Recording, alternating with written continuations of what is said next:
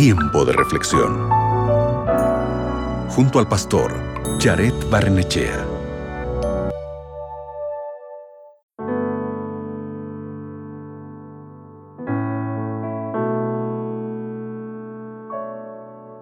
Abre la Biblia conmigo en Mateo capítulo 5, versículo 25.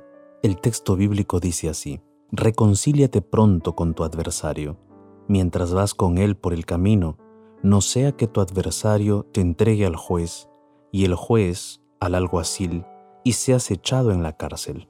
La gente puede ser molesta, puede de repente estar de mal ánimo, pero si alguien encontrara que eres molesto o que estás siempre reactivo, ¿preferirías que esa persona hablara mal de ti o que tuviera paciencia contigo?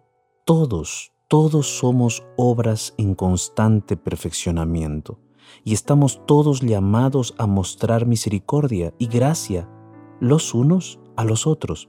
Cuando de repente estés experimentando dificultades con alguien más, busca el consejo de un amigo, de alguien que de repente esté más conectado con Dios o sea una persona de experiencia para que pueda aconsejarte. Busca a alguien que esté a tu lado con honestidad y te ayude a manejar tus pensamientos y a superar el conflicto. Así como necesitamos personas que nos alienten, también estamos llamados a ser esa fuente de apoyo para los demás. Así que hoy piensa en qué podrías hacer para mostrarle a la gente el amor y la verdad de Dios. Cuando surja la tentación de perder el equilibrio emocional con alguien que está exigiendo más de ti o que está buscando perjudicarte, considera esto. ¿Qué pasaría si yo estuviera en su lugar? Siempre ten esa frase en tu mente para poder tratar con esas personas que de repente tú sientes que están perjudicándote. Amigo, amiga, si queremos vivir como Jesús vivió, debemos hacer lo que Él hizo. Jesús explicó que para hacer eso se necesita una mente transformada, una mente espiritual. Solo así podremos tratar a los demás como Jesús los trató.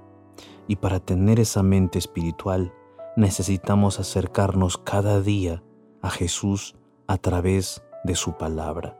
Solo de esa manera podremos nosotros tener esa sabiduría y esa paz en el corazón para reconciliarnos rápidamente con aquellos que tenemos diferencias.